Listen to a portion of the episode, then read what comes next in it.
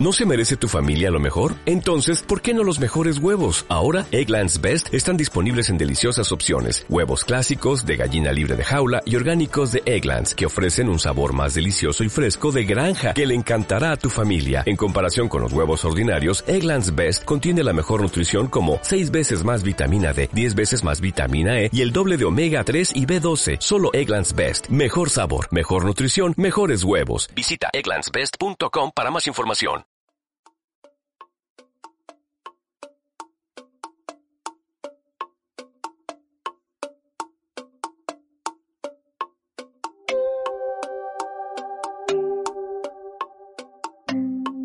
Estás escuchando Vivir Rodando.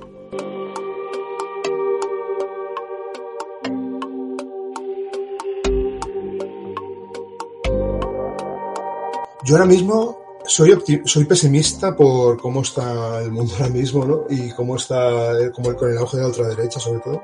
Pero creo que es eh, temporal, es decir, creo que todas las conquistas eh, sociales tienen una resaca, ¿no? Como una reacción, ¿no? Eh, pero que creo que, que, incluso si podemos, incluso si hay un paso atrás, creo que no será cinco pasos atrás como estábamos antes. ¿no? Quiero decir que, que creo que todo esto es muy necesario. O sea, el activismo y luchar por estas causas es súper necesario porque al final, aunque en un momento dado volvamos un poco atrás, en realidad el avance que conseguimos yo creo que es inapelable. Es decir,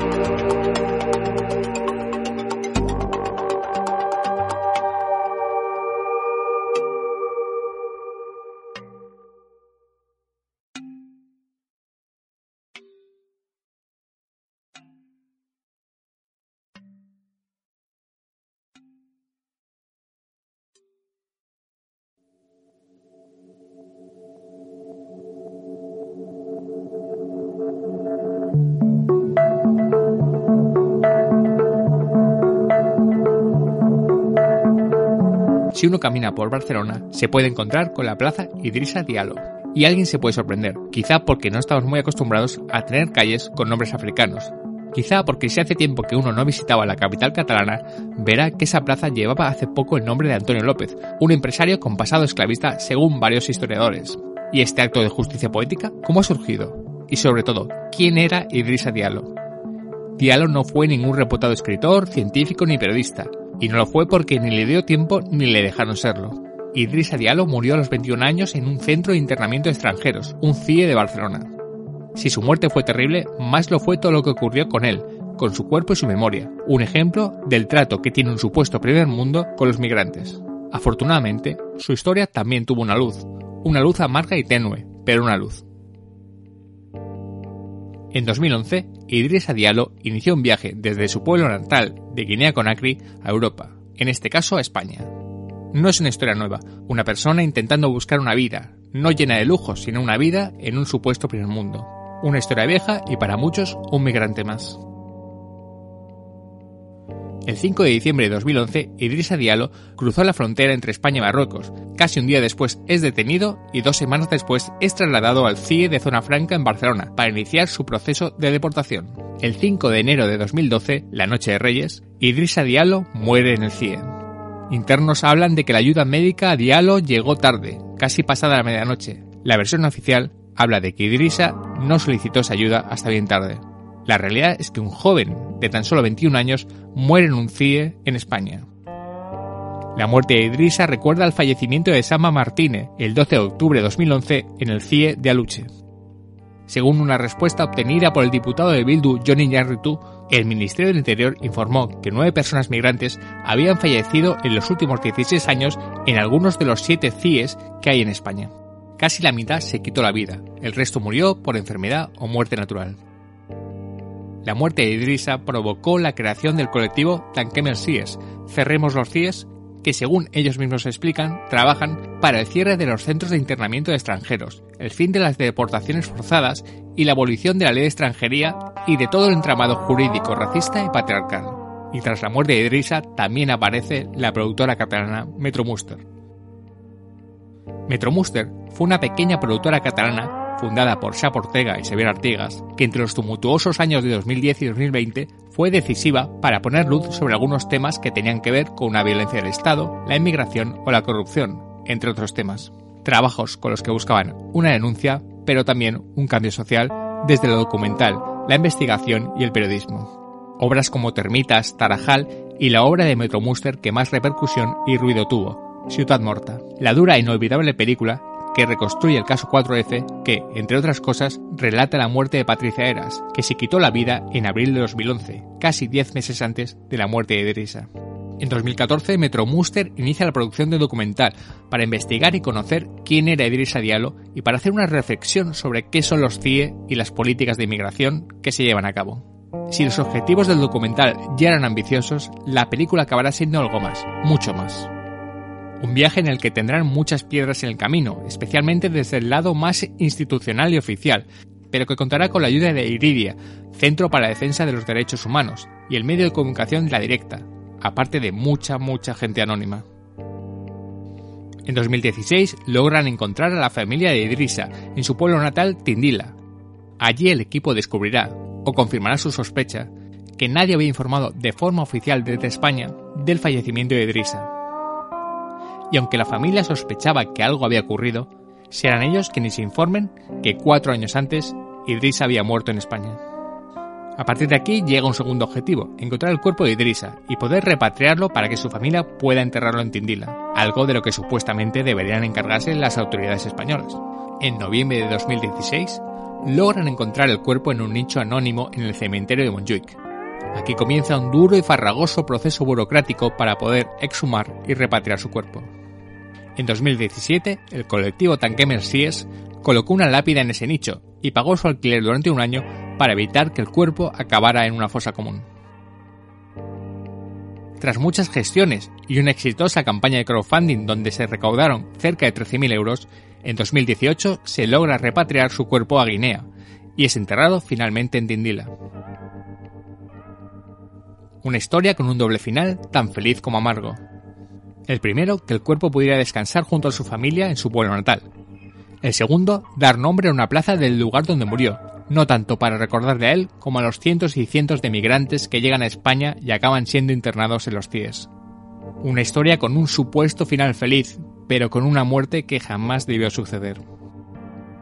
En 2018 se estrenó la película documental Idrisa, Crónica de un amor qualsevol. Idrisa, Crónica de una muerte cualquiera, producción Metromuster, codirigida por Shab Ortega y Xavier Artigas, que en 2023, desde hace unos días, está en filming, en lo que podría considerarse un estreno nacional. La película narra, de forma concisa y a veces emocionante, el caso de Idrissa Diallo, desde su llegada a España, su muerte y su entierro en Tindila. Un documental que no solo habla de la falta de humanidad de muchos procesos de las autoridades sobre la inmigración, sino que reflexiona sobre nuestro comportamiento como seres humanos con otros seres humanos, esos a los que llamamos migrantes. Hoy Vivir Rodando habla con Shap Ortega, codirector de Idrissa, Crónica de un amor qualsevol, y miembro fundador de lo que fue la productora Metro Muster, sobre la película, sobre Idrissa Diallo o sobre el proceso de investigar y denunciar para poder activar un cambio real a través del cine.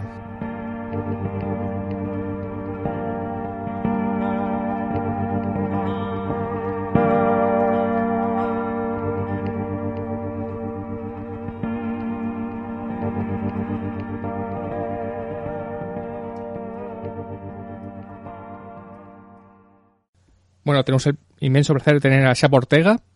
Hola, Chapo. Hola. Um, antes de empezar con exactamente con Idrissa, yo creo que sería importante hacer, digamos, una.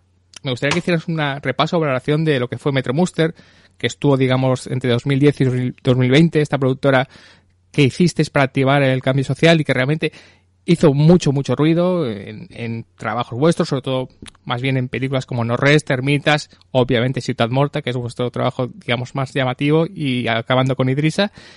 Um, ¿Sentisteis que llegasteis a hacer este cambio social? ¿Hicisteis este ruido en estos, digamos, 10 años que tuvo Metro Muster?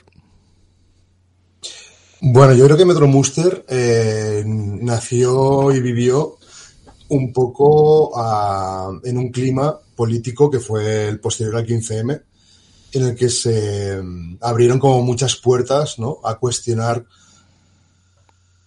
pues cuestiones del sistema que hasta entonces eh, los medios o en ámbitos políticos habían silenciado. era un clima propicio para, para, denunciar muchas cosas, ¿no?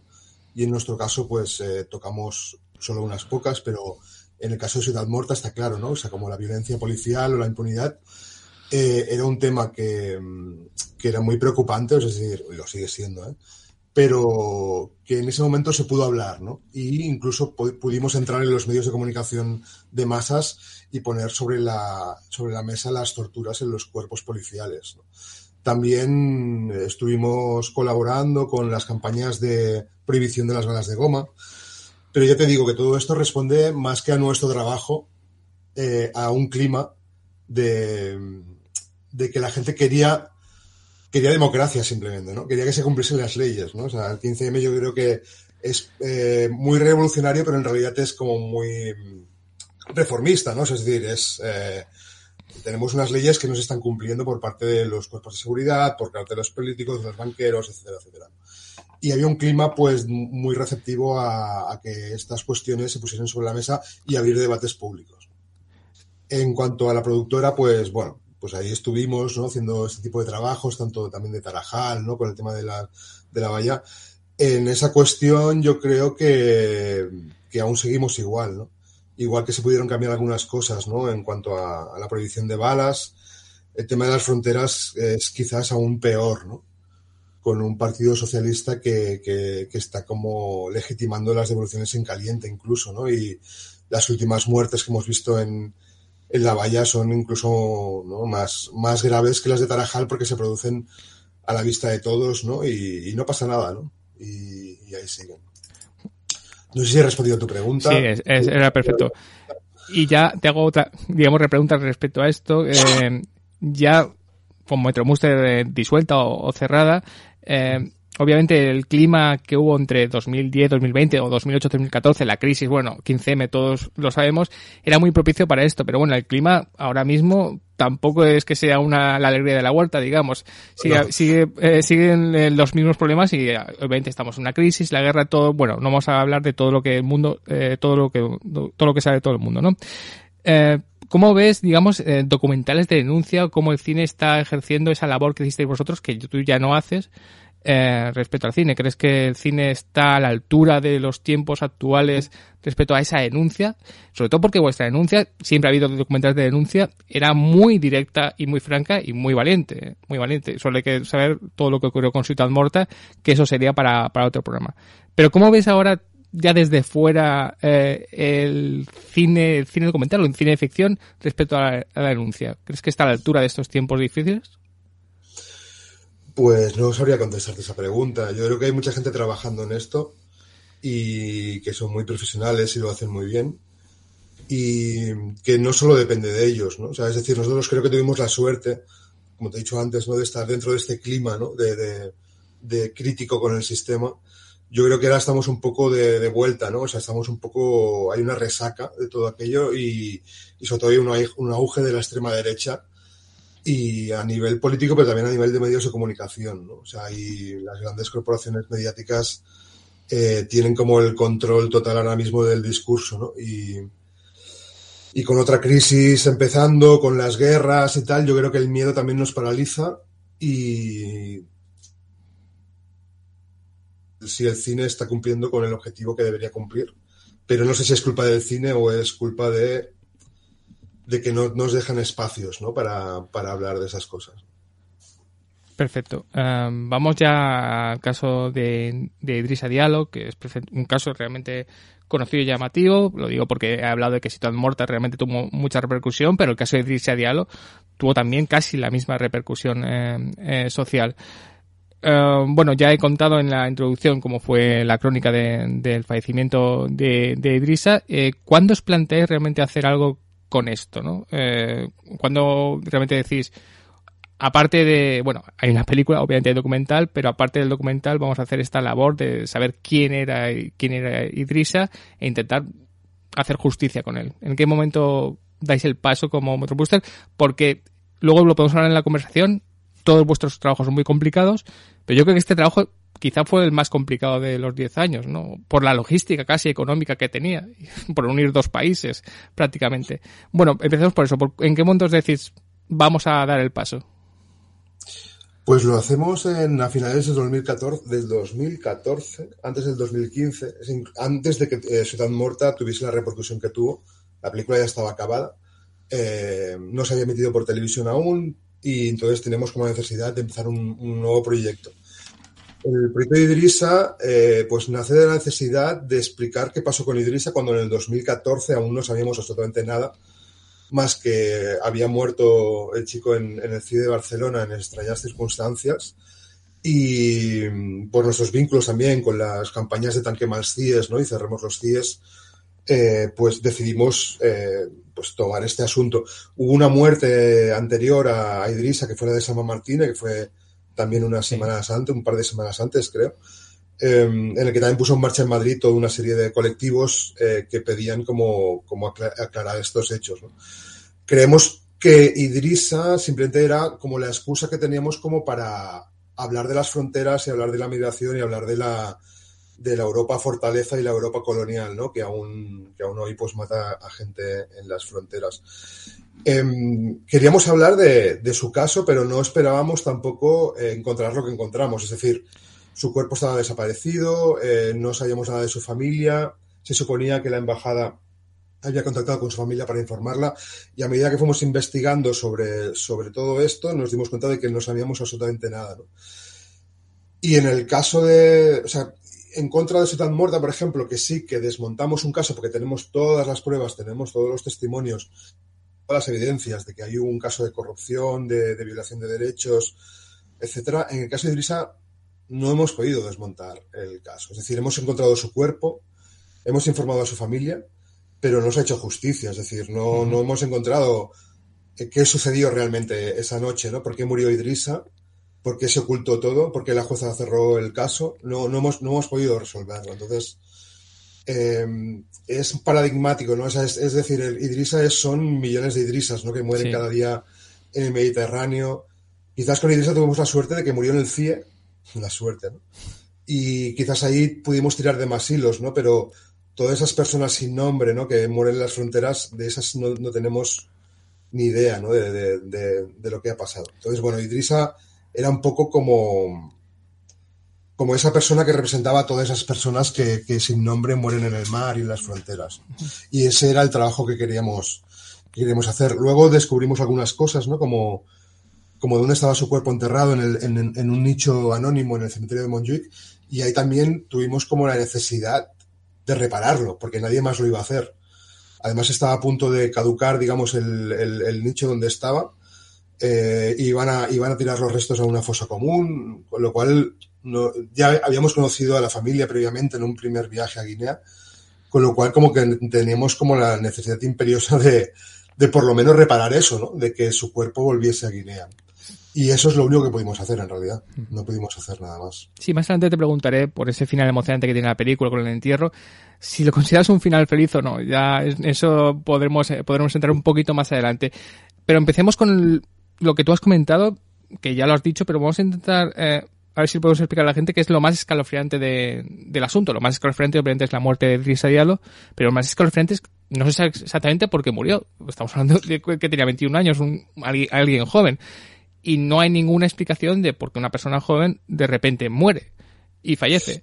Eh, se habla obviamente de, negligencia en, en, cuanto a la atención médica, eso está claro, pero obviamente pasó algo ahí. Eh, realmente, ¿cómo puede una persona morir y que no se dé ninguna causa de su muerte? Cosa que no pasa en, un, estado democrático, no debe pasarle a nadie, ¿no? Que no se supiera por qué alguien muere. Pues eh, la muerte, y si nos vamos un poco antes de la muerte, eh, pues se puede producir precisamente porque los CIES son centros totalmente irregulares, ¿no? en los que no hay... Eh, podríamos también hablar de las cárceles, ¿no? Pero en las cárceles, podemos estar en contra de las cárceles, pero en las cárceles hay un personal que se supone que, que, está preparado para trabajar en cárceles con reclusos, ¿no? En los CIES ni siquiera eh, es, eh, hay ese personal, es decir, son policías nacionales que no tienen ningún tipo de preparación. Las instalaciones no son adecuadas, eh, no hay protocolos y sobre todo las personas que están ingresadas en los CIES, o detenidas o secuestradas, ¿no? Como queremos llamarlo, eh, no tienen ningún tipo de derecho porque no tienen papeles, porque no tienen acceso a, o sea, es decir, cuando se les llama ilegales, ¿no? O sea, que simplemente es una falta, o sea, una falta administrativa, digamos que podríamos decir que son, están en situación irregular. Ilegales, eh, en realidad tienen doble sentido, ¿no? Que quiere decir que no tienen, que son invisibles, ¿no? Que nadie va, nadie va a ver cómo, cómo están su situación legal en estos lugares, ¿no? O sea, son personas que no existen. Entonces, esa es la primera irregularidad. Después, si algo ocurre en ese CIE, ya sea una muerte natural o una muerte provocada o una muerte por negligencia porque no se le eh, aportaron como los medios, los medios sanitarios adecuados para prevenir su muerte, pues todo eso ya es, eh, es por culpa de lo primero, ¿no? Es por culpa de esa irregularidad de estos, centros de internamiento. Entonces, cualquier cosa que pase ahí, yo recuerdo que Sama Martínez, si no recuerdo mal, murió porque, porque era portadora del VIH en su, viaje, digamos, hasta el Estado español en algún lugar, ¿no? Pues seguramente pues eh, fue contagiada y, al llegar aquí tenía un VIH diagnosticado, pero no le dieron ningún tipo de tratamiento médico, ¿no? Le daban, le daban gelocatiles entonces, el, el, el, problema está antes, ¿no? O sea, el por qué mueren, pues evidentemente mueren porque no, porque, porque todo lo que sucede dentro es, ahí dentro es irregular. Entonces, perdona, ¿eh? Ahora sí. eh, quería enlazar con la, con otra cosa que me habías eh, comentado. Vale, y lo, y lo más grave de, de, su muerte, aparte de la muerte en sí, que es muy grave, es que hay toda una serie de personas a su alrededor, toda una familia, que ni siquiera es informada, ¿no? O sea, eh, esta persona ha muerto en, en unas dependencias eh, del Estado, digamos, bajo custodia del Estado, y nadie se preocupó en avisar a su familia, ¿no? O sea, es que no solo no son nadie estas personas que, que llegan y son, y son secuestradas en estos centros, sino que no son nadie las, la, la, familia y las personas que pueden querer a esta persona. ¿no? Y esto es doblemente grave, ¿no? Porque no, no, no es posible sin saber qué ha pasado, sin saber dónde está el cuerpo, sin saber cómo ha sido su muerte, reparar esa muerte o por lo menos hacer un duelo ¿no? adecuado. Eh, como tú has dicho, se crea a raíz de esto la, la plataforma, la iniciativa Tanque el CIE, que, todavía sigue activo. Si no me equivoco, hay siete CIEs en, en España, en Madrid, Barcelona, Murcia, Algeciras, Valencia, Tenerife y Las Palmas, que todavía, todavía siguen ahí pero no sé si a raíz de la repercusión de, la plataforma de Tanquemes el, el CIE y incluso de la película y de todo el movimiento que hubo, luego hablaremos de, de la plaza que, se, que, que, tiene su nombre en Barcelona, ha habido un cambio en el CIE de hacerlo algo más regular, algo con un poco más de sentido común y con algo que parece increíble que tengamos que decir, que algo con derechos humanos, ¿no?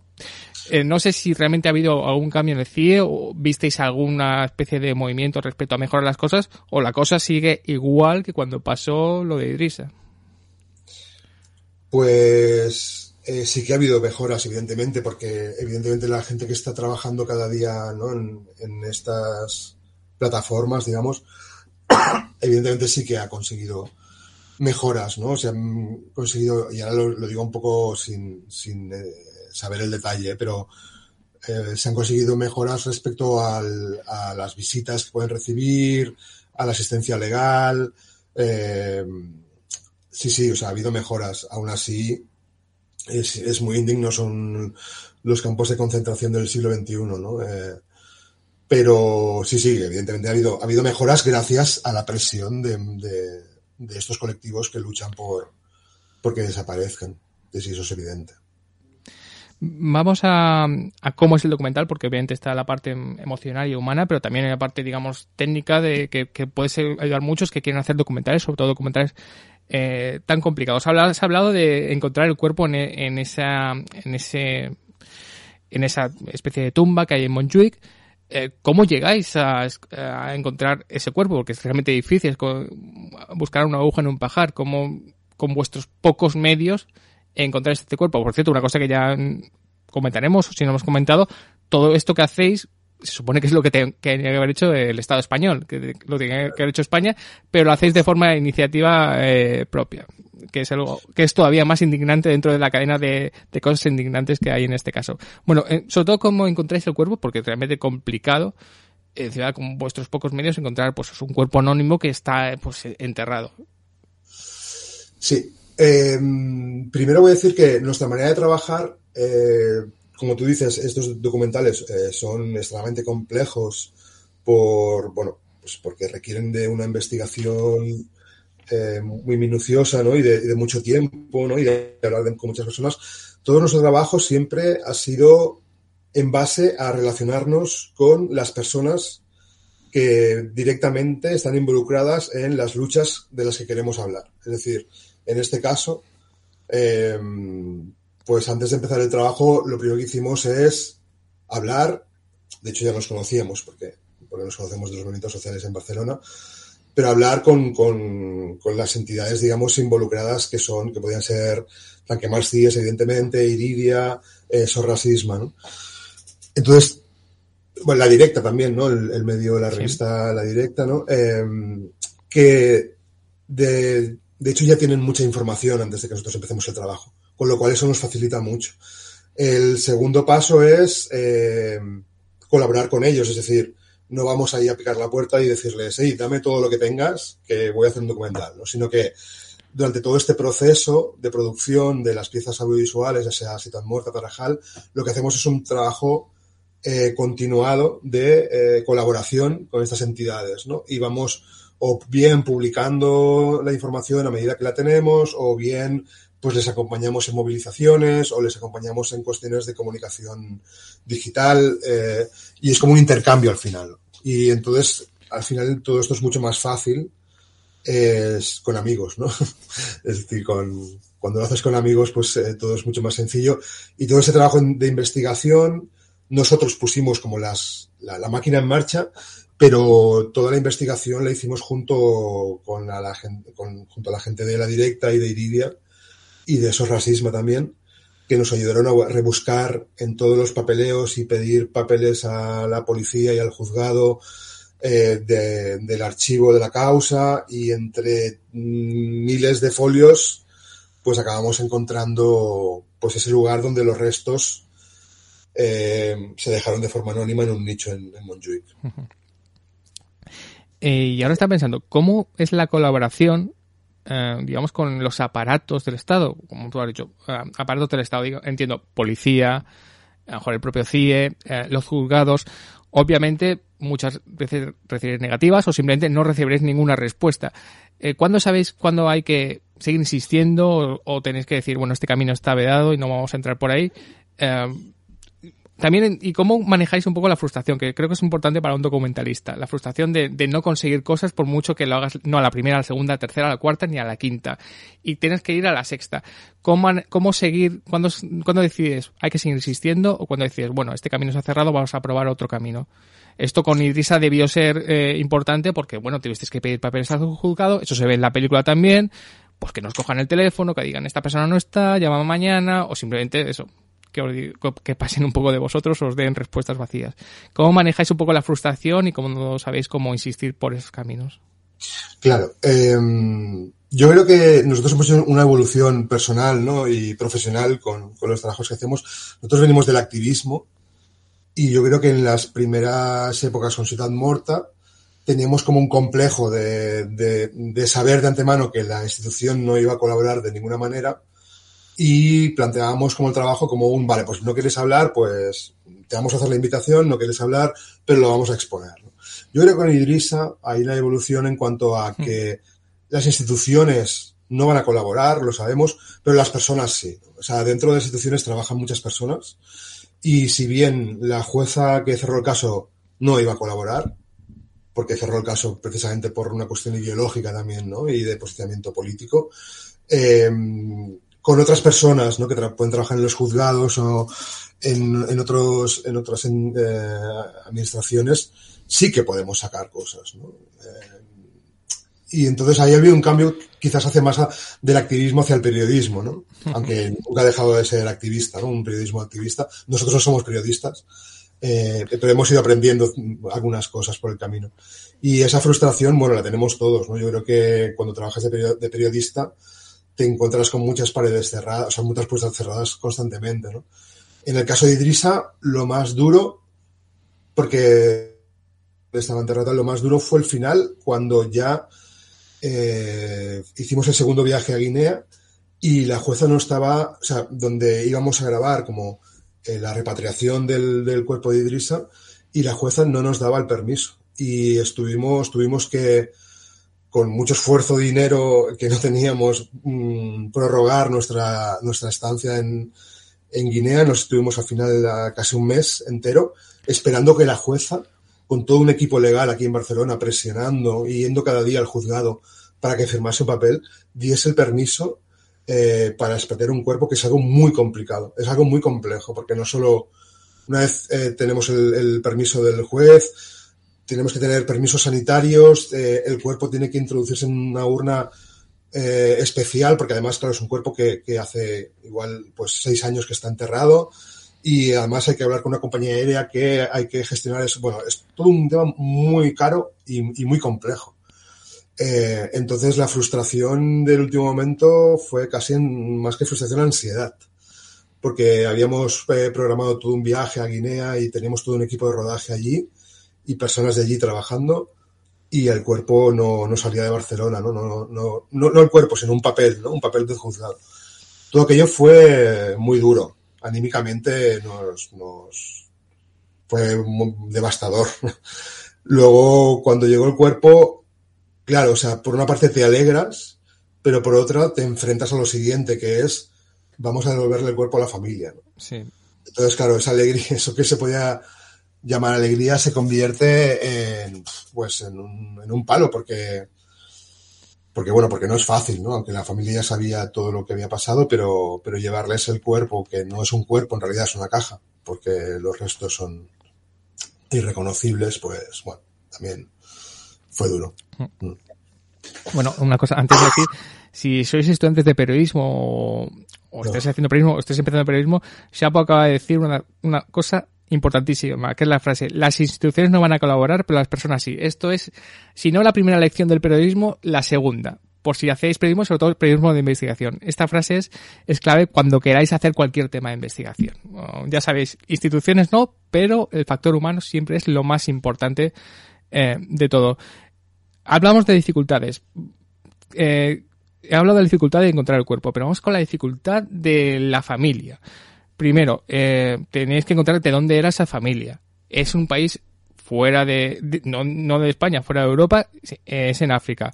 Con el coste que, indica eso. Es en un pueblo, además. Y luego yo creo que lo más dramático de todo, una vez que está todo eso, que es de una complejidad tremenda, si quieres no lo puedes comentar ahora, eh, que encontráis el pueblo de, de que es Tindila, en Guinea, es decirle a la familia, vosotros, no un representante del Estado que se supone que está preparado para eso, mire, ha pasado esto con su hijo y está muerto, porque la familia pensaría que estaría en Europa o en España, pues intentando sobrevivir o hacer su vida, ¿no? No, es que su hijo murió y es que murió casi al llegar y murió en estas circunstancias tan, tan terribles. Eh, primero, si quieres, cómo fue, de forma muy, muy resumida, cómo fue encontrar un poco el pueblo de Idrisa pero sobre todo lo más duro, ¿no? De eso de, de una dureza tremenda, ¿no? Y, y decir a la familia, somos unos activistas, somos periodistas, somos documentalistas y tenemos que comentarle que, contarle que su hijo ha fallecido en España. ¿Cómo fue todo ese proceso realmente durísimo para ellos, pero para vosotros debió ser devastador también? Bueno, pues la primera, lo primero es que no hay que dar, como te has dicho ahora, ¿no? Hace un momento es que no hay que, no hay que confiar en las instituciones, ¿no? Sí, las personas, pero no en las instituciones.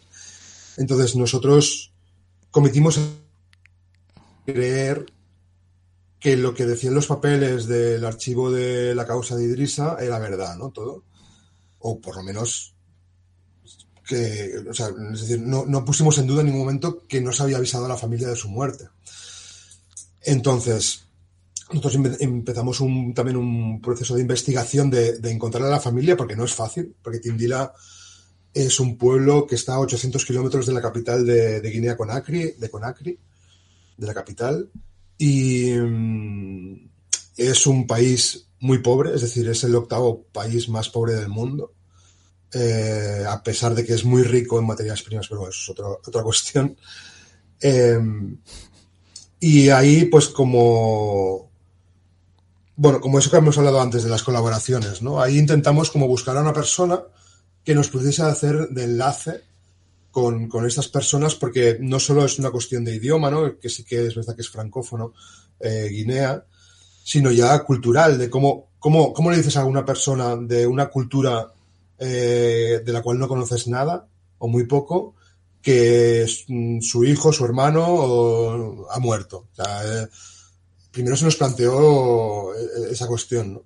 Entonces lo que decimos es, de casualidad, contactar con una, con una artista guineana que vive aquí en, en Cataluña, que se llama Nakani y a través de ella y a través de, pistas que nos daban los papeles del archivo de la causa y, y teléfonos que muchos no funcionan la causa y sobre todo a través de Facebook porque hay una cosa una cosa que, que descubrimos ¿no? que es que muchas de las personas que, que migran ¿no? de, de, Guinea de Senegal de, de, Mali ¿no? de toda la zona de, eh, de, de alrededor digamos de Guinea supongo que de otros lugares también es en sus Facebook ponerse el nombre del pueblo del que salen como, como un tercer apellido, ¿no? Eh, entonces, gracias a eso hicimos como, un, como, como una batida de en Facebook, ¿no? Buscando a personas que coincidiesen con los apellidos, pero también con el nombre del pueblo de donde venía, de donde venía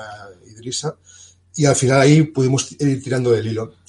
Vuelvo un poco atrás. El error fue eh, pensar que se había comunicado a la familia que, que Idrisa había muerto.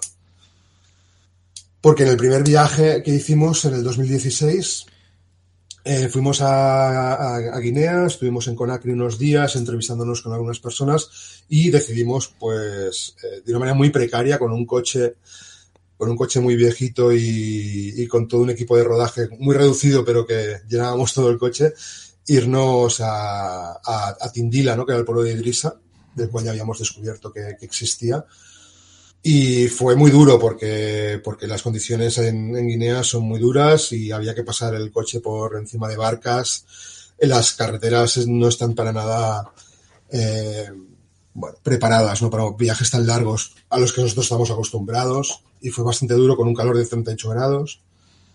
Fue duro y al llegar al pueblo, eh, pues quisimos buscar en un pueblo muy pequeño.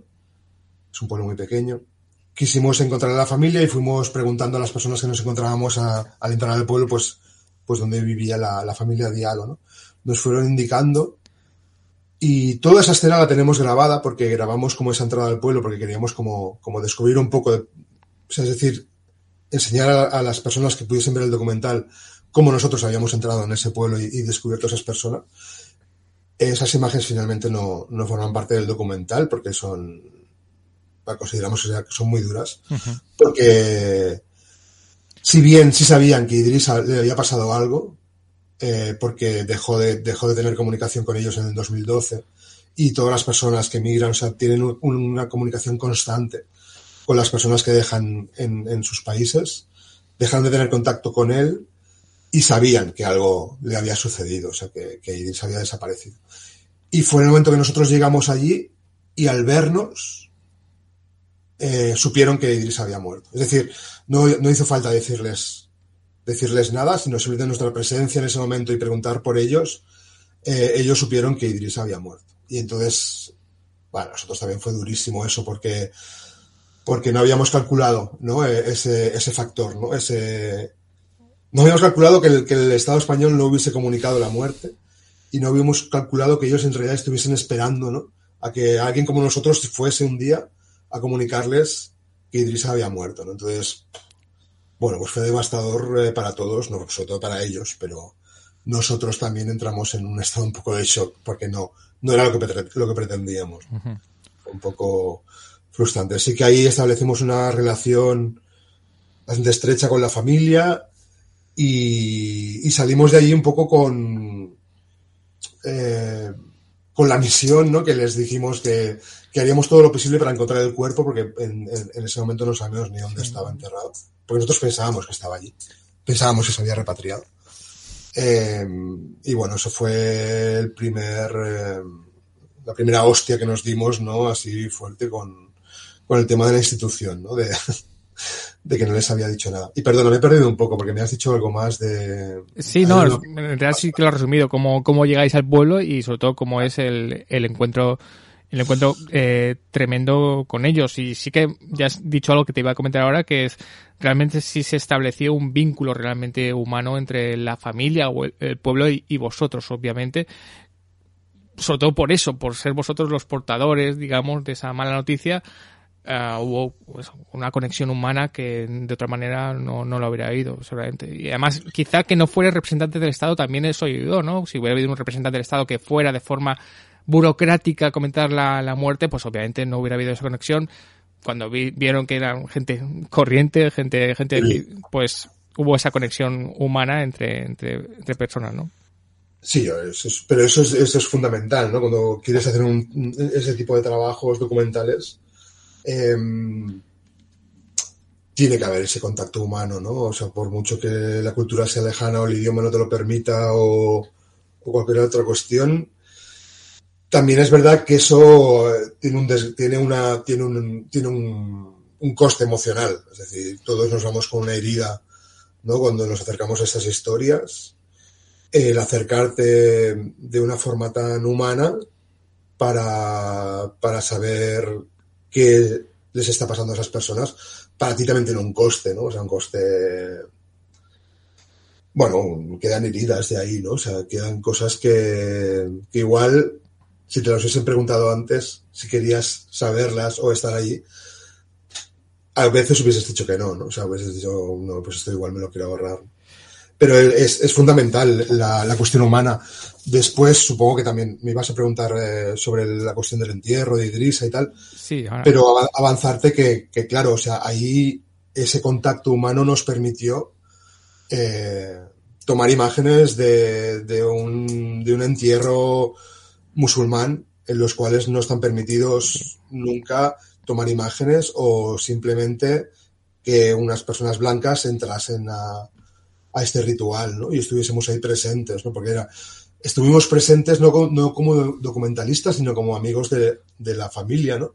y nos, nos hicieron nos hicieron miembros de la, de la subcomunidad Guasolom y, eso es lo que nos permitió estar a su lado en ese momento. Sí, ahora sí, te parece, vamos a hablar directamente de, del entierro, de, de, ese final, pero a, ah, oyéndote me, me lleva una reflexión. Vosotros en Metro Muster habéis hecho cosas muy duras, eh, todos los documentales son importantes y duros, Ciudad Morta es un documental durísimo, necesario, pero durísimo. Eh, uno no acaba nunca se prepara, ¿no? Para, para la dureza, ¿no? Digamos, no, no, no se hace una coraza de tanta dureza que está viendo cuando hace documentales o investiga o hace estas, eh, hace, investiga lo peor, ¿no? De, de la sociedad y, de, y, del ser humano, el siguiente trabajo tampoco te inmuniza tanto, ¿no? Eh, digamos, eh, tú puedes pensar, bueno, ya estoy preparado, Ciudad Morta, es que solo hay que recordar Ciudad Morta, a, a, Patricia, todo lo que ocurrió, dices, bueno, lo que venga, yo estoy preparadísimo, pero luego te das, digamos, un golpe, una hostia con el siguiente trabajo, ¿no? Eso, y, quizás sea bueno que eso pase, ¿no? Que no acabes inmunizado del todo. En mi caso, o sea, no, puedo hablar por yo puedo hablar por mi, por mi, por mi experiencia única y exclusivamente, ni siquiera por la de mis compañeros de trabajo. En mi caso, ha tenido un coste emocional tal que ahora mismo no estoy haciendo documentales de ese tipo. Es decir, um, el coste emocional que me ha que me ha generado Ciudad Morta o Idrisa o Tarajal, sobre todo Ciudad Morta y Tarajal, y no solo eh, en el momento de hacer la película, conocer a las personas, conocer la, la, la, la, la brutalidad ¿no? que hay, la violencia que hay detrás, sino en el caso de Ciudad Morta también lo que viene después, es decir, la repercusión mediática y la exposición que tuvimos a los medios después de la película, a mí también me, me generó un, un coste porque yo soy una persona muy reservada, yo siempre estoy detrás de la cámara y en ese momento tener que salir delante de la cámara para dar cuenta de lo que hemos hecho, para, para ser un poco como las caras visibles del caso eh, en cuanto a la denuncia, yo ahora mismo no estoy haciendo de, de que no quiere decir que no vuelva ¿eh? en algún momento, pero ahora mismo me cuesta emocionalmente implicarme en, un caso así, porque sé del coste emocional que me, que me puede suponer. Entonces, bueno, eh, ahora, si sabiendo lo que sé ahora, estuviese en el 2011 antes de hacer Ciudad Muerta, quizás no lo haría. Solo digo eso. Em, porque es verdad que cuando haces estos eh, documentales, estos trabajos, reconforta un poco la repercusión que tiene de la gente. Luego quiero hablar del crowdfunding, del apoyo de la gente. Eh, pero también puede chocar que algunos realmente se queden igual después de verlos, ¿no? O el comportamiento de, de, algunas instituciones de decir, bueno, este pasó porque, o se intenta justificar de alguna manera, o se intenta, digamos, tapar el documental. Incluso yo vi algún chistecito sobre Tisuita Morta que realmente me dejó un poco petrificado eh, en televisión, ¿no? Em, esto también te golpea, ¿no? Quiere decir, obviamente son documentales que a cualquier ser humano le tienen que golpear, le tienen que, que conmover y le tienen que incluso hacer un cambio, aunque sea mínimo en su vida, pero también hay otro sector de gente que, que un poco le da igual, que generalmente es un sector que ya sabemos cuál es, pero que, que le da igual, que no, que no importa, que o, eso, o lo justifica o dice, bueno, la vida es así. Eso también te puede golpear después de, de un trabajo tan, tan intenso y emocional, ¿no? Mira, yo aquí en ese caso, eh, viniendo también como venimos del activismo, ¿no? Y saber que todos siempre lo tenemos en contra, ¿no? Y que hay que luchar contra, contra gigantes, ¿no? En ese caso, yo creo que, que la mayor, que, que, todo el mundo es bueno, ¿no? Es decir, son, es decir, son, por ejemplo, si hablamos de igual esos comentarios que hemos podido ver en Twitter, ¿no? o, bueno, pues que Twitter también es una burbuja, ¿no? Es decir, que también está sobre representado ese odio eh, yo creo que también está sobre representado. Que el día a día, yo por la calle no me encuentro a esas personas. ¿no? O sea, mi día a día, en el cole de mi hija o cuando voy a comprar al súper o al mercado, las personas que me encuentro son personas con las que puedo hablar y con las que puedo compartir seguramente el dolor que comparto en todas las películas. ¿no? Eh, yo creo que, que ese odio es un poco una burbuja ¿no? y que sí que está muy sobre representado en los medios de comunicación y en las redes sociales pero que las, las, personas en su gran mayoría no son así. A mí, de lo que más me chocó, me impactó, eh, que ya estaba un poco preparado, pero no tanto, fue en, un, en, uno de los, en uno de los cientos de pases que hicimos de la película. Eh, fue en Madrid, en un local muy pequeñito, donde nos invitaron a pasar la película.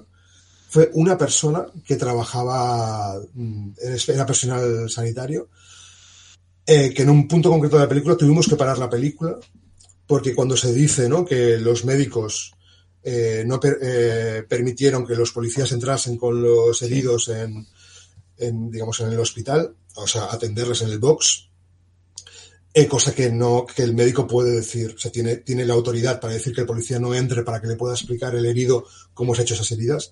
Esa persona no se lo creía.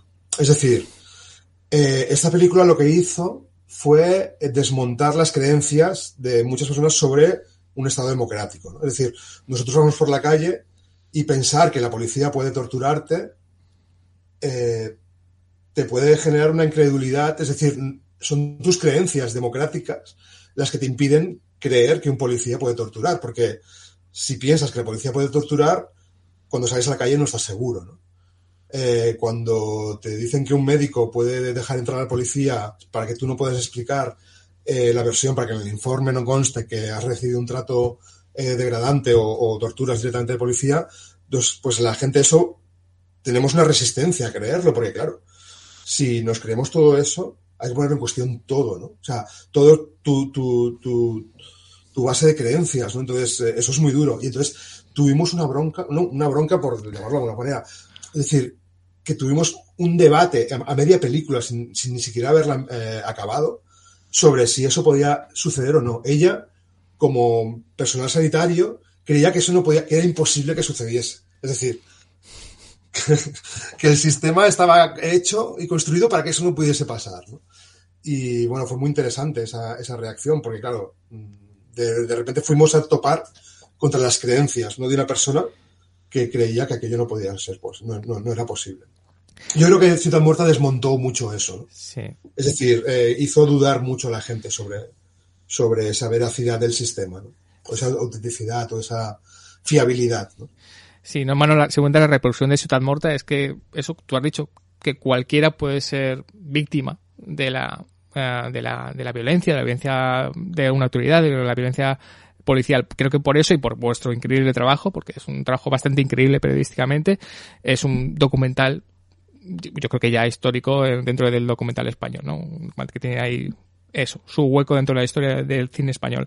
Eh, ya que hablamos de, buena gente, ya estamos llegando a la recta final del programa, eh, me gustaría hablarte del crowdfunding. Hicisteis un crowdfunding para la reputación de, de Diallo. El crowdfunding sigue en Berkami porque es muy interesante. y tenéis un montón de datos sobre el caso y lo mejor está desglosado eh, cuánto dinero pedisteis, cada cosa cuánto costaba, que es, que es muy interesante. Vosotros pedisteis 10.470 euros, que era, digamos, que lo mínimo para la reputación, porque además, ya he dicho, está muy desglosado en, la página de Berkami, y al final recaudasteis 12.870 euros, ¿no?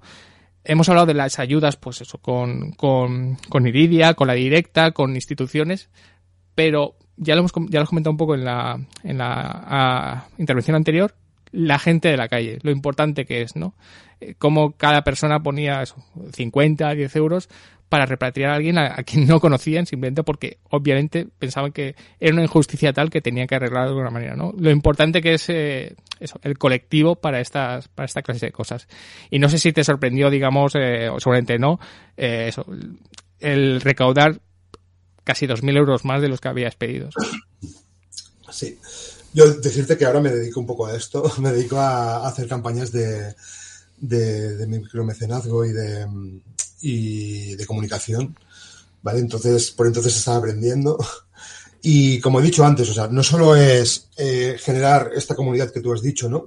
Eh, con las personas que trabajan sobre el terreno, sobre las cuestiones que queremos denunciar, como ya sean los colectivos como Tanque Más CIES, como Iridia, sino también generar una comunidad de personas a las que estas cuestiones les, atraviesan y que quizás no saben cómo pueden colaborar con, con, con un proyecto así.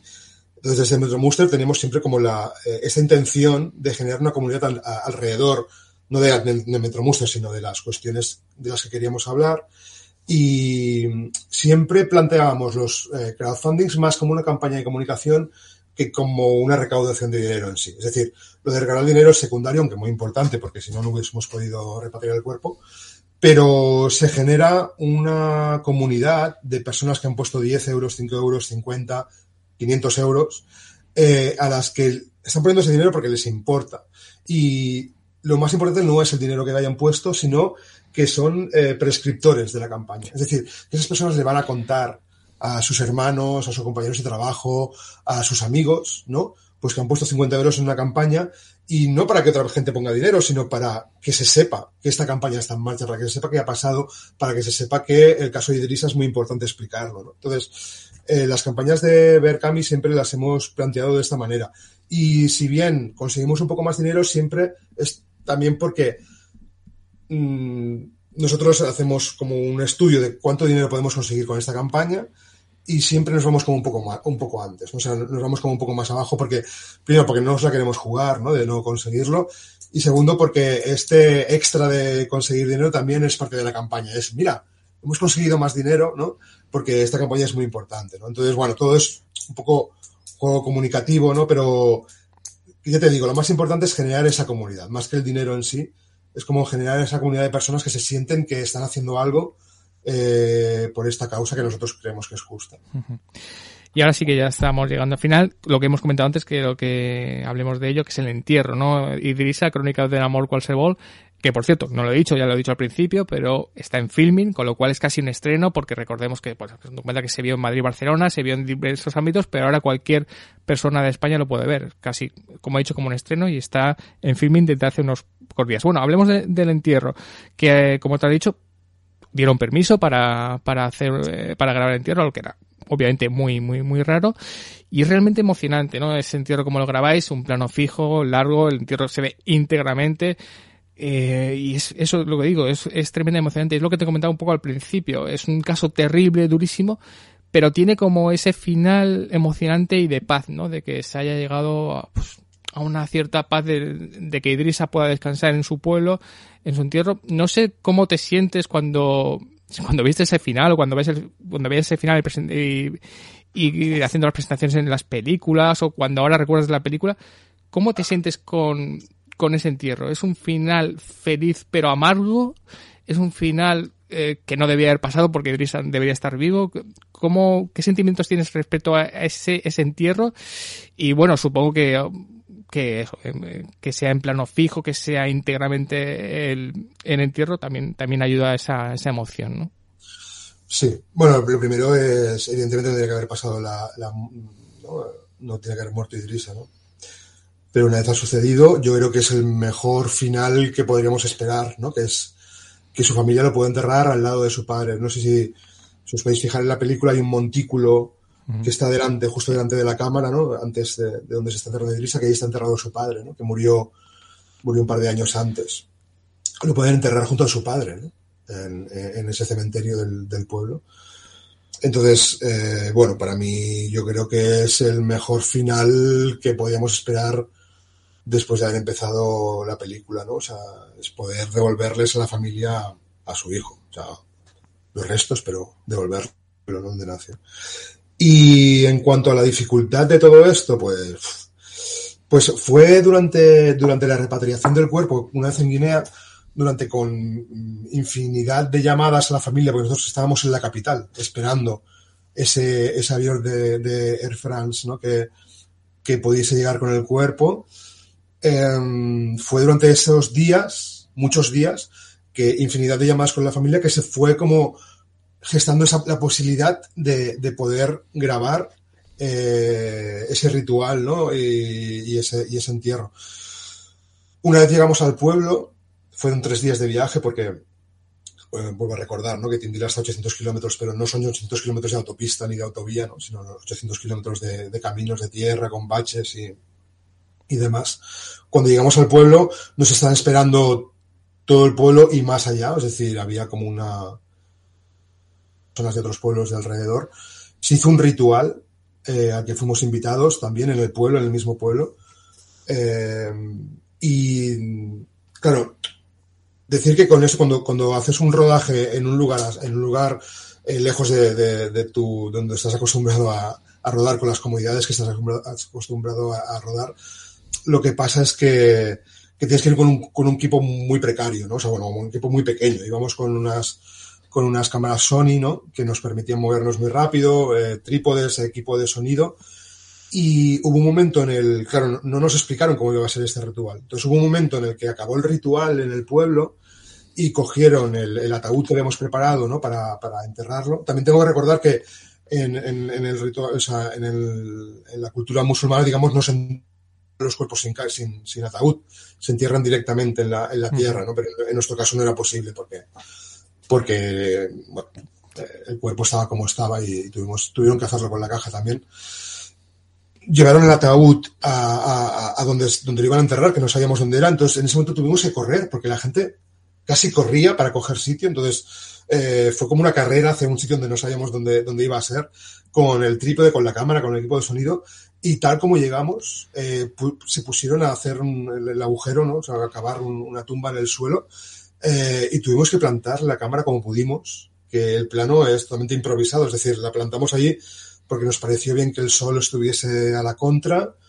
Eh, y es un plano de secuencia porque solo pudimos entrar en una cámara, porque la directora de fotografía que nos acompañó todo el viaje que, y que grabó toda la película no pudo entrar porque las mujeres no podían entrar en ese tipo de rituales, con lo cual tuvimos que improvisar y, y, y con, con, el, con el llamante de fotografía y, y yo estuve, estuvimos todos ahí presentes y la cámara está inmóvil como nosotros estábamos inmóviles, porque no esperábamos estar en, una, en un ritual de la solemnidad, ¿no? Como, como era aquel. Y, y bueno, pues un poco la, la, esa, esa cámara fija, pues es un poco como estábamos nosotros viendo, viendo aquello en aquel momento. ¿no?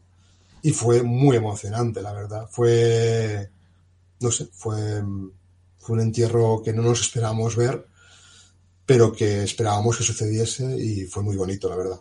Bonito entre, entre comillas, todas comillas, pero, pero fue muy emocionante para todos, para ellos y para nosotros.